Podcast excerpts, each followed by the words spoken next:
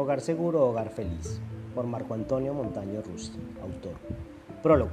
Quizás alguna vez hemos escapado de un terrible accidente aéreo, férreo o automovilístico, y por lo general los que de una u otra manera están comprometidos en ellos establecen los sistemas curativos y preventivos necesarios para disminuir la posibilidad de un nuevo insuceso.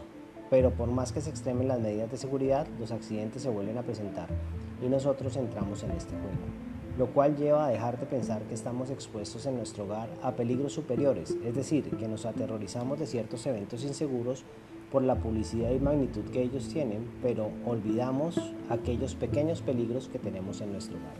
Por ejemplo, muy poco sabemos acerca del adecuado manejo de los cilindros de gas, del fluido eléctrico, etc. y de otros elementos que pueden causarnos mayores problemas y sinsabores que en un momento dado amenazan la vida de nuestra familia.